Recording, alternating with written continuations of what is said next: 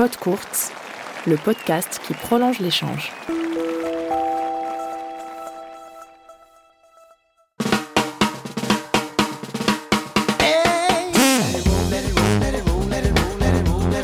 Est-ce que tu avais au fond de toi euh, l'idée ou l'ambition de- d'en faire un métier? Est-ce que ça t'a traversé l'esprit à un moment? Ah, mais bien sûr, mais moi je voulais être numéro un mondial. hein. J'étais zéro lucide. Mais c'est grâce à ça que. Mais on est beaucoup, est comme ça. hein. Ah Ouais, mais c'est grâce, à ça que tu as des mecs qui, qui arrivent. Un Maxime Crécy euh, et qui se fait refuser de la Fédé, qui part aux US. Aux US, il était nul de chez nul et tu persuadé qu'il deviendrait pro. Et si tu rêves pas de ça, personne va rêver pour toi. Personne va faire les efforts à ta place.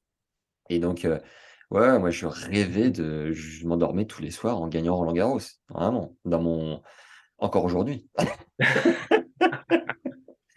Non, mais entre, ouais, entre 8 et, et 15, 16, je dirais. 15 ans, ouais.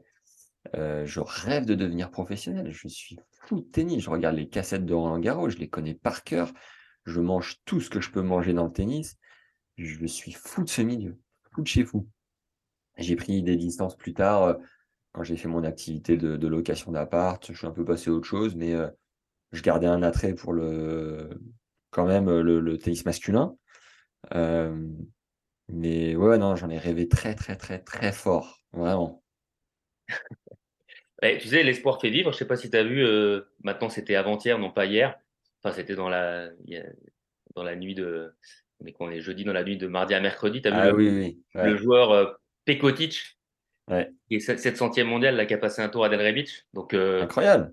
il faut y croire encore, Bien sûr, bien sûr. Calife de, de Bercy l'année prochaine. J'ai une nouvelle garde, les gars, c'est sûr. On alternate.